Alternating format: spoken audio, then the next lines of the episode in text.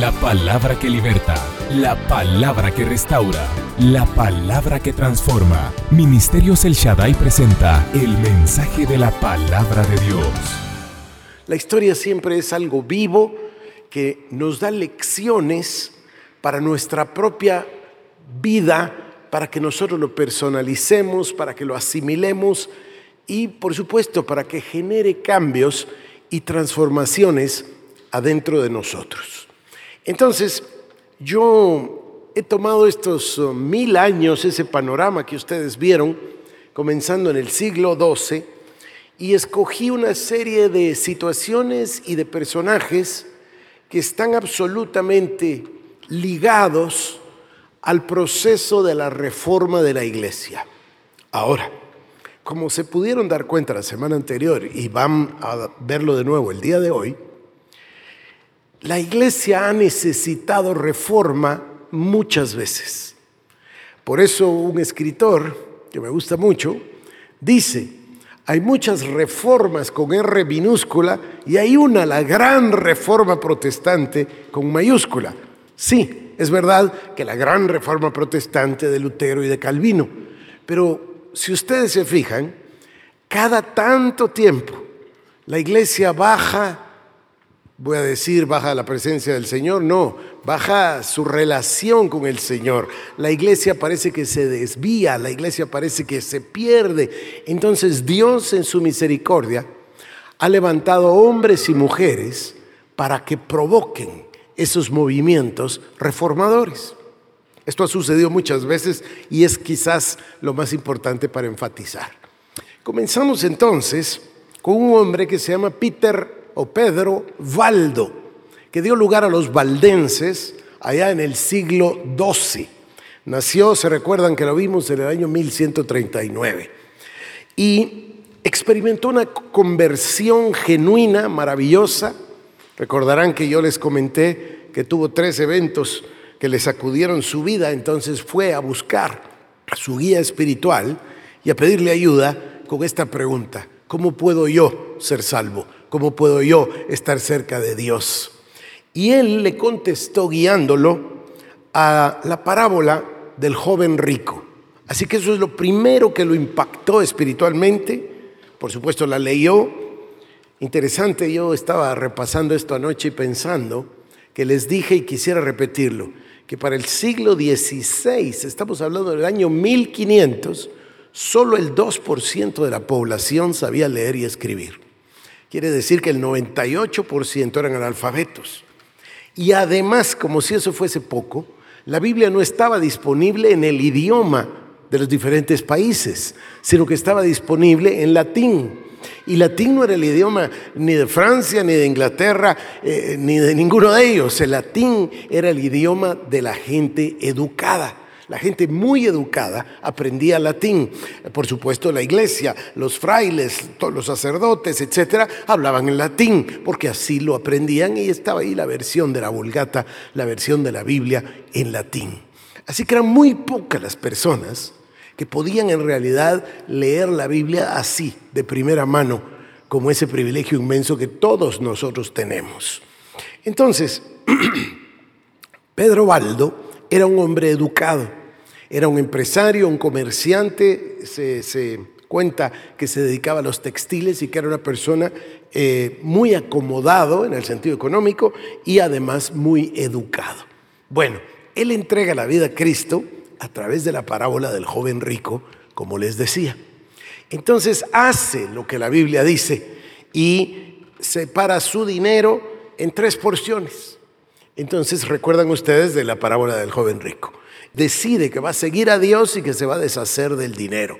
Toma una porción del dinero y se lo deja a la esposa para que la esposa y los hijos puedan vivir. Toma una porción, una segunda porción muy pequeña del dinero, que es la que más nos impresiona a nosotros, y ese dinero lo usó con el objetivo de contratar quien pudiese comenzar una traducción de la Biblia al idioma de la gente, al idioma del pueblo no al latín elevado para los que no podían entenderlo, sino en el idioma corriente. Incluso, a falta de esperar tanto tiempo para traducirla, entonces Todos los días imprimía lo que habían traducido y la gente era feliz recibiendo un versículo, recibiendo dos versículos, pero pudiendo oír o leer la palabra de Dios directamente y en su idioma. De esta forma, Baldo es el primero entonces que pone la supremacía o la preeminencia de la palabra sobre todas las cosas y además quiere que la palabra esté disponible para todas las personas en su propio idioma. Ah, y la tercera parte del dinero la dio a los pobres y se dedicó a predicar y a servir al Señor.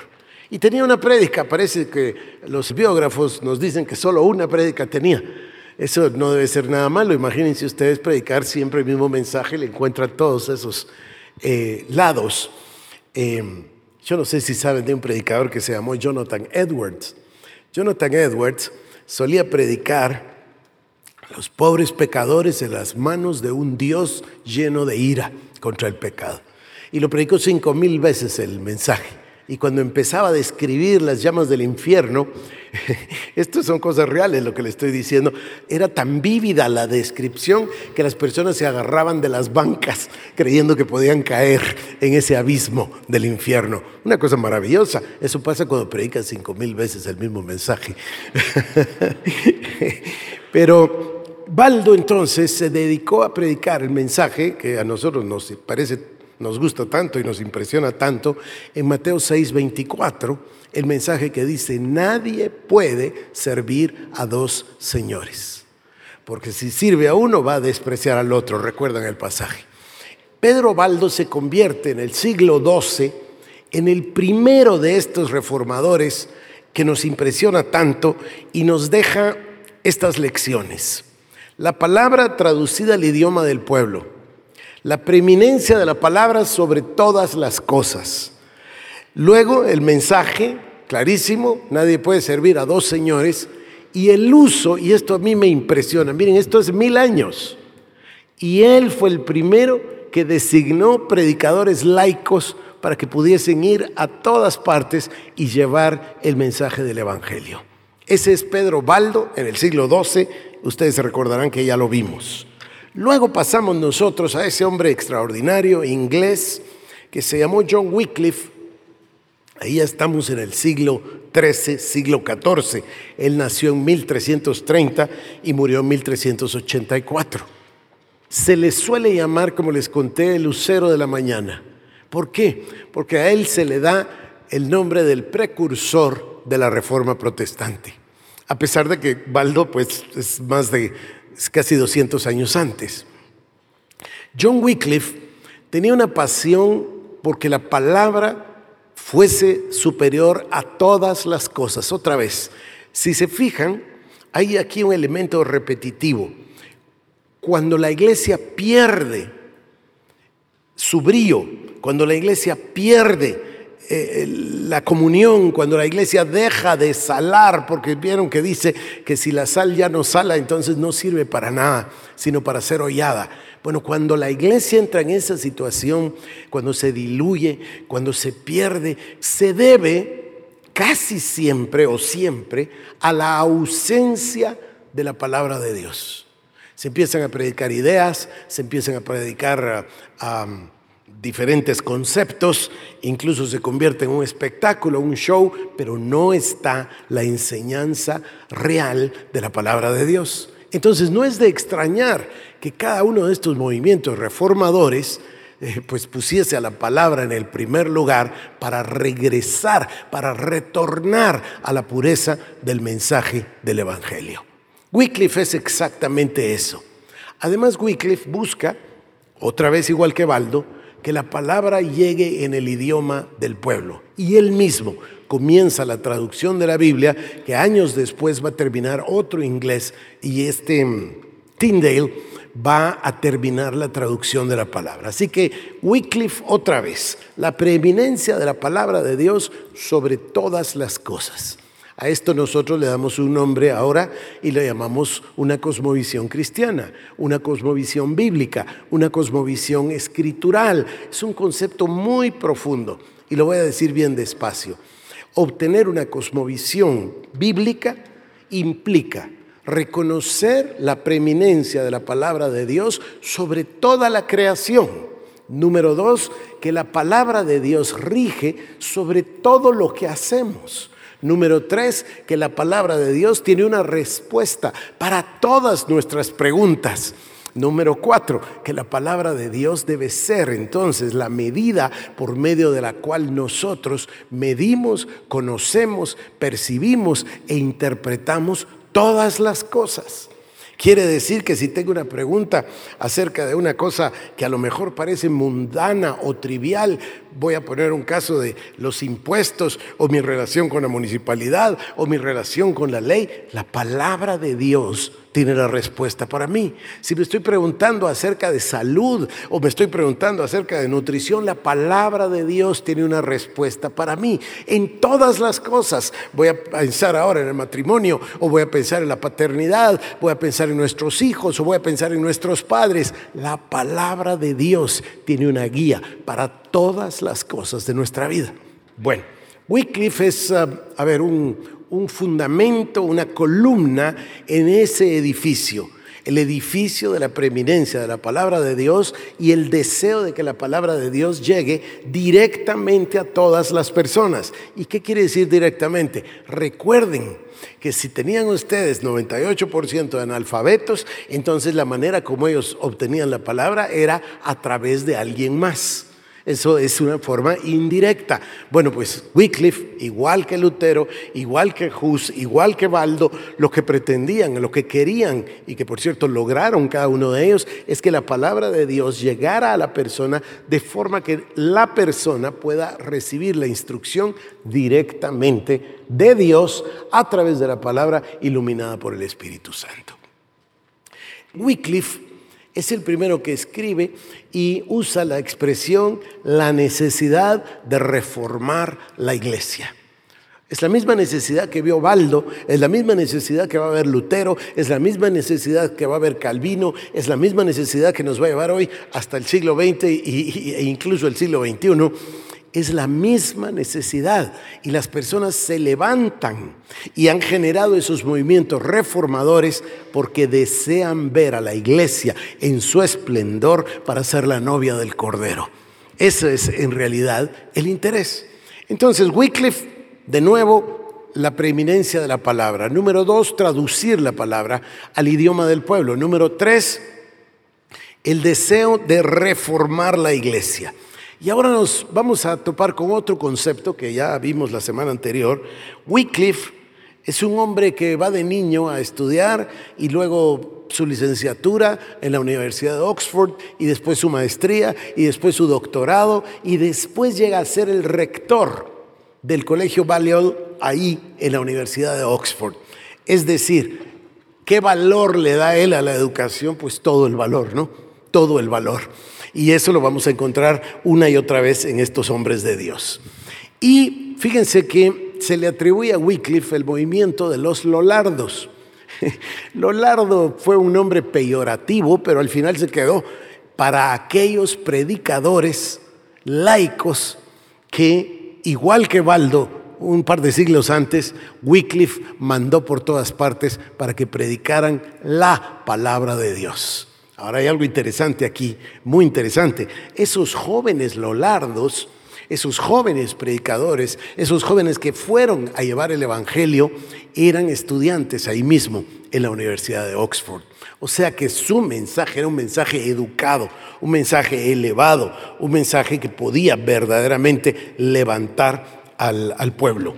Luego tenemos un tercero que vimos la semana anterior, allá en la República Checa, en la ciudad de Praga, que se llama, otra vez Juan, ¿verdad? Juan Hus. Juan Hus viene siendo un discípulo de Wycliffe. Les hablé cómo mandó a su amigo armenio a traer los escritos y cómo los tradujeron al idioma checo. Él creía en la palabra sobre todas las cosas. Otra vez la preeminencia de la palabra. El mismo deseo de traducir la Biblia al idioma de la gente.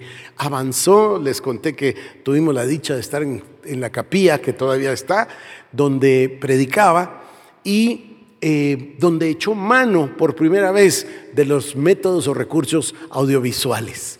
Porque mandaba pintar, les conté en la pared, mandaba pintar los himnos, la letra y la música de los himnos que cantaban para el Señor, para adorar a Dios, y también mandaba a pintar cuadros relativos al pasaje del cual iba a predicar. Así que la gente podía verlo y, podía cantar y repetir la música, etcétera, como se los acabo de decir. Hus también fue educado en la Universidad Carolingia y también llegó a ser el rector de la universidad. Otra vez, de nuevo, el mismo elemento, la preeminencia de la palabra y la educación. Y también hace ver la necesidad de reformar la iglesia. Lo que ellos veían no tenía una semejanza a lo que leían en la Biblia. Y eso es lo que sucede.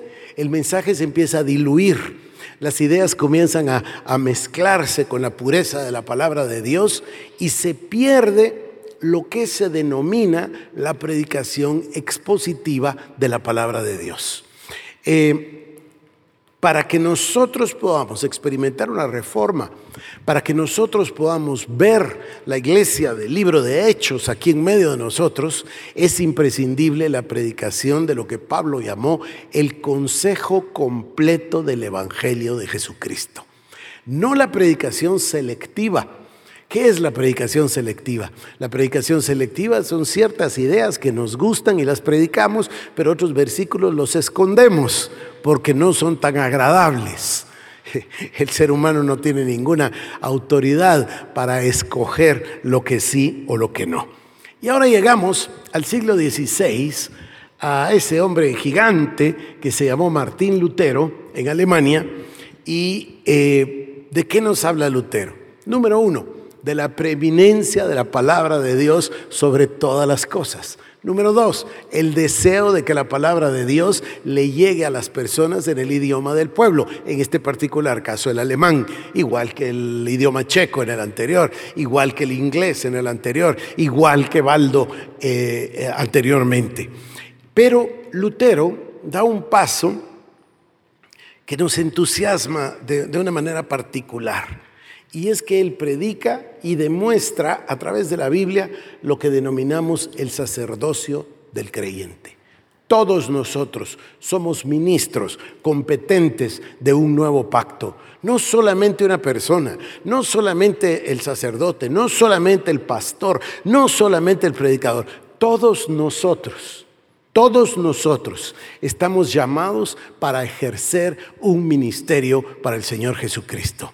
Eso es algo que verdaderamente es importante, porque no se trata de que hay unos que sirven a Dios y otros que miran. No, en el reino de Dios no hay observadores, todos somos ministros competentes del nuevo pacto y todos tenemos un llamado de parte de Dios y todos vamos a rendir cuentas de ese llamado.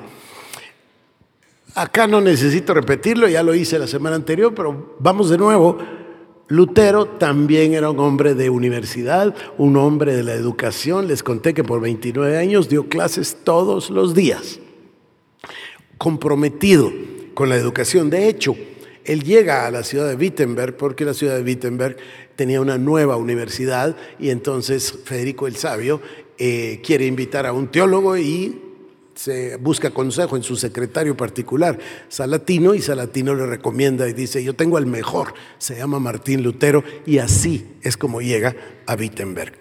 El concepto de Lutero, y esto es importante, es la reforma de la iglesia, eso es lo que él quería reformar la iglesia. Paralelamente, tiene un contemporáneo que se llama Ulrico Zwingli. Ulrico Zwingli está en la ciudad de Zurich, lo que ahora es Suiza. Y Ulrico Zwingli comienza su... Es muy interesante porque son contemporáneos, no está tan lejos Zurich de Wittenberg, es decir, depende cómo, pero, pero de cualquier manera no está tan lejos. Y ambos comienzan guiados por el Espíritu Santo sin conocerse algunos quieren pensar de que Zwingli tomó ideas del luteranismo. Es posible que haya sido más tarde, cuando se conocieron, pero no, ambos comenzaron por el mismo lugar. Y voy a contarles. Zwingli fue nombrado obispo de la catedral de la ciudad de Zurich. A veces eh, las personas se sorprenden con, la nomenclatura, con los nombres. Bueno, pues piensen que en ese tiempo no había habido reforma protestante, no había pastores, lo que había eran sacerdotes en las iglesias católicas. Esa es la iglesia de la que estamos hablando, la que ellos querían reformar. Entonces, todos ellos, Wycliffe, Lutero, todos ellos eran padres o frailes, como le quiera usted decir. Y Zwingli en particular, muy joven, llegó a ser el obispo en la catedral de la ciudad de Zúrich. Y sorprendió a todos el primer día que predicó, porque ustedes saben que la liturgia católica es, estándar para todas partes. Ya saben qué van a predicar, cuál es el mensaje, cuál es la homilía, cuáles son los versículos, cuál es la epístola, etcétera, ¿no? Bueno, él rompe con este protocolo el primer día que predica en la catedral de, de Zúrich y abre la Biblia y arranca en Mateo capítulo 1, versículo 1. Y se va predicando los libros de la Biblia semana tras semana, uno tras otro. Muy, muy interesante. Otra vez, la preeminencia de la palabra, la palabra en el idioma del pueblo, la palabra para que instruya a la gente, el tema de la educación. Ahora, aquí hay un avance eh, notable. Él no quería solo reformar la iglesia. Él es claro que había que reformar la iglesia, pero que también había que reformar la sociedad. Es decir, todo lo que tiene que ver con la comunidad, prácticamente lo que nosotros denominaríamos transformación de la sociedad. Hasta aquí, con el tema de la reforma protestante, Lutero, antes de Calvino, y estos cinco elementos que, que nos han servido ahora para resumir lo que pasó en la en la reforma. Y se llaman las cinco solas. Y la primera es notable, miren, importantísimo, dice sola escritura. O sea, la preeminencia de la palabra y solo la palabra.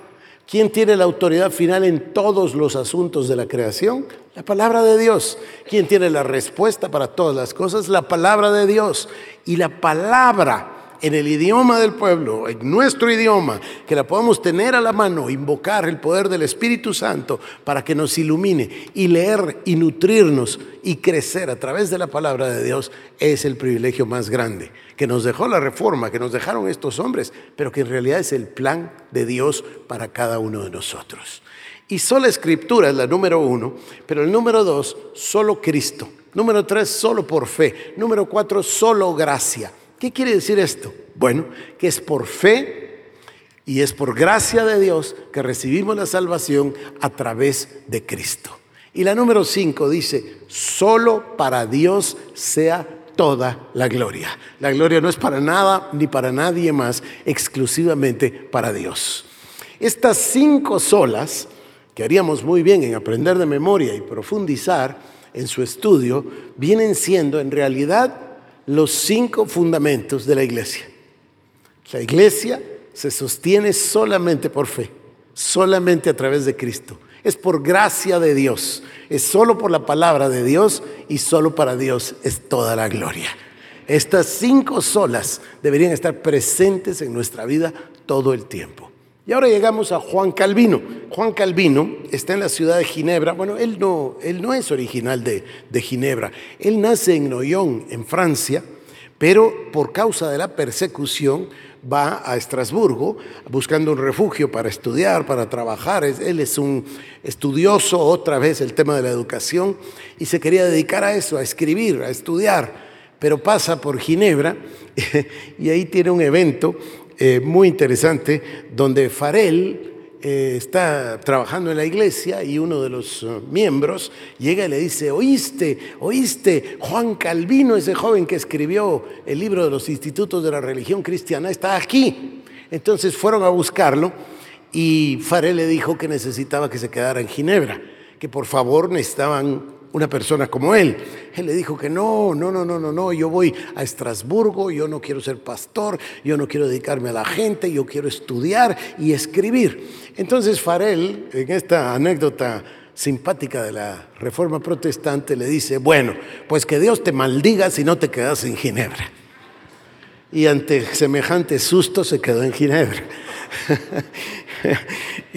y esa es la, la historia de cómo se quedó en Ginebra Llegó a Ginebra dos veces, porque la primera ejerció el pastorado, comenzó a predicar el Evangelio, comenzó a predicarle a la gente sobre lo que era bueno y lo que era malo, sobre el pecado, y sufrió una de las persecuciones más grandes.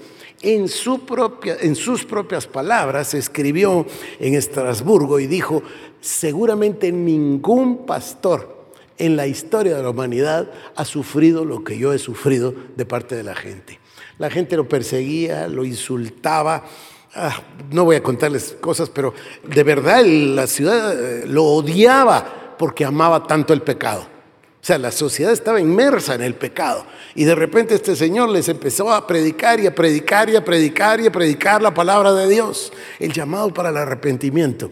Y entonces, al final, lograron expulsarlo de Ginebra. Y se fue a Estrasburgo y después la ciudad lo tuvo que llamar pedirle que por favor regresara. Y regresó empoderado ya para poder llevar a cabo los cambios y las transformaciones propias de la reforma. ¿Qué distingue a Calvino? Otra vez el mismo tema, la preeminencia de la palabra. Ahora, Lutero quería reformar la iglesia.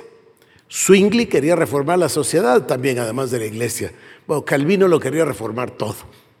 Calvino eh, quería que todo toda la creación estuviese inmersa en la palabra de Dios, imbuida de la palabra de Dios y que todo, no solo la iglesia, la sociedad, todo en realidad sea o funcione bajo el imperio de la palabra. Así que ninguna novedad, otra vez, preeminencia de la palabra de Dios, la palabra para la gente. Calvino predicaba los domingos dos veces y después todos los días de la semana. Eh, alternaba una semana sí y una no, y predicaba en lo que se llama la capilla de Calvino, ahí está todavía la capilla de Calvino, donde él enseñaba la palabra durante la semana, dos mensajes diarios. Como les dije, una semana sí y una semana no. Seguramente que tomaba una semana para estudiar y la otra para predicar. Enseñó eh, o comentó versículo por versículo prácticamente todos los libros de la Biblia y le faltaba uno cuando murió. Así que tenemos nosotros los textos para estudiar a Calvino en toda la palabra, en todos sus comentarios de la Biblia. El mismo mensaje sobre la educación, Juan Calvino fundó la academia que ahora se llama la Universidad de Ginebra, o sea, el mismo compromiso con la educación. Calvino tenía un concepto que para nosotros es significativo, importantísimo, que es el concepto de la majestad de Dios. Ya lo comenté la semana anterior, no voy a repetirlo, pero es el concepto que dice todo está debajo del Altísimo, la majestad de Dios, Cristo, el centro de nuestras vidas. Y eso lo que va a hacer es eliminar al yo del centro porque cuando el yo ocupa el lugar de Dios, ahí es donde se provoca la distorsión y hay necesidad otra vez de una reforma. Y esa reforma no es, sino como lo decía Calvino, poner a Dios en el centro de todas las cosas. Y ahora pasamos al siglo XVIII, con otro Juan, ¿verdad? Se llama Juan Wesley, John Wesley.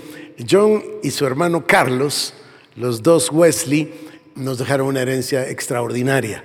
Pero yo quiero hablarles de John Wesley. Él tenía el concepto de la reforma o la transformación de la persona a través de dos elementos. Número uno, ninguna novedad. Otra vez, la palabra de Dios. Y el segundo, la entrega total, lo que él llamó la santidad y hasta el día de hoy se llama el movimiento de santidad y eh, a los seguidores de Wesley eh, comenzaron con sus grupos y precisamente se llamaron así, los grupos de santos. Él comienza, él se da cuenta a los 23 años de que solo se puede vivir para Dios y hace esta, si ustedes lo pueden leer, es maravilloso el documento donde cuenta su experiencia y dice, entonces descubrí que hay que elegir un sacrificio. Uno puede vivir para Dios o puede vivir para el diablo, o puedo vivir para mí, que es igualito que vivir para el diablo. ¿Por qué? ¿Por qué es igual vivir para el diablo que vivir para mí? Porque no es vivir para Dios. Y todo lo que no es vivir para Dios Es inaceptable. Entonces ahí se da cuenta él y elabora este concepto que después lo va a escribir en muchísimos documentos, el concepto de la entrega total. La entrega total a partir de la palabra de Dios y lo que se va a denominar la santidad. Él se da cuenta otra vez, miren, se da cuenta de la necesidad de reforma en la iglesia. Se da cuenta de que hay necesidad de vivir exclusivamente para Cristo. Y entonces, siendo universitario, él forma grupos con sus compañeros estudiantes. Y el lema de él a mí me verdaderamente me cautiva, verdaderamente me impresiona, la visión, la misión, como ustedes le quieran decir. Él decía, una compañía de creyentes que se une con el objetivo de recibir la exhortación de la palabra de Dios, la oración a Dios y cuidarse mutuamente en el esfuerzo de cada uno en pos de la salvación. O sea, son grupos de personas que tienen tres propósitos. El número uno, reunirse para recibir la instrucción de la palabra. El número dos, la oración ferviente a Dios. Y el número tres, a cuidarse los unos a los otros en el esfuerzo que cada uno está realizando en pos de la salvación. Esto a mí me parece una cosa extraordinaria. ¿De qué está hablando? está hablando de que nuestra salvación es un trabajo continuo. ¿O acaso no dice el que persevera hasta el fin será salvo? Entonces, esa salvación es un esfuerzo, es un caminar en el que todos vamos avanzando y que todos queremos llegar a la meta. ¿Cuál es la meta? La meta es ser parte de la iglesia, la novia de Cristo, y morir con Cristo y luego reinar con Él por los siglos de los siglos. Esa es la meta. Y para eso estamos. Ahora, si piensan ustedes en la eternidad de Dios, comparada con unos poquitos años que vivimos acá, ayer rescaté un libro antiguo que tengo ahí de un autor maravilloso que dice, Dios permite que vengamos a la tierra para ser entrenados para poder vivir en el cielo. Sea, aquí es donde se aprende el amor, aquí es donde se aprende a servir, aquí es donde se aprende a seguir el llamado, aquí aprendemos la batalla espiritual, aquí aprendemos todo para después celebrar viviendo con Cristo por los siglos de los siglos. El movimiento wesleyano o el movimiento de santidad es además el precursor de lo que después creíamos que había inventado Cho, que se llaman las células o los grupos. Bueno, el primero que tuvo grupos fue Wesley en el siglo XVIII y llegó a tener 10.000 grupos. Ya no eran solo estudiantes, sino que después de los estudiantes empezó a hacer con todos los que fueron entregándole la vida a Cristo y se regó por toda la sociedad. Hubo un cambio, una verdadera transformación. Y aquí quisiera yo decir algo que me tiene a mí impresionado. Nosotros nacimos, creemos, vivimos o como decimos, existimos con el objetivo de inscribir a Guatemala en la lista de naciones que habrán de ser salvas de acuerdo a Apocalipsis 21-24. Hay que desarrollar un plan y tenemos que crear una compañía de creyentes que hagan un esfuerzo en pos de la salvación y que se unen periódicamente con el objetivo de estudiar y recibir la palabra de exhortación, la Biblia. Número dos, de orar juntos. Y número tres, de cuidarse unos a otros en el esfuerzo común en pos de la salvación. Nuestra oración es que este mensaje haya sido de bendición para tu vida. Ministerios El Shaddai presentó el mensaje de la palabra de Dios. Para más información acerca de nuestros ministerios, comunícate al 2326-5151 o visita nuestra página www.elshaddai.net.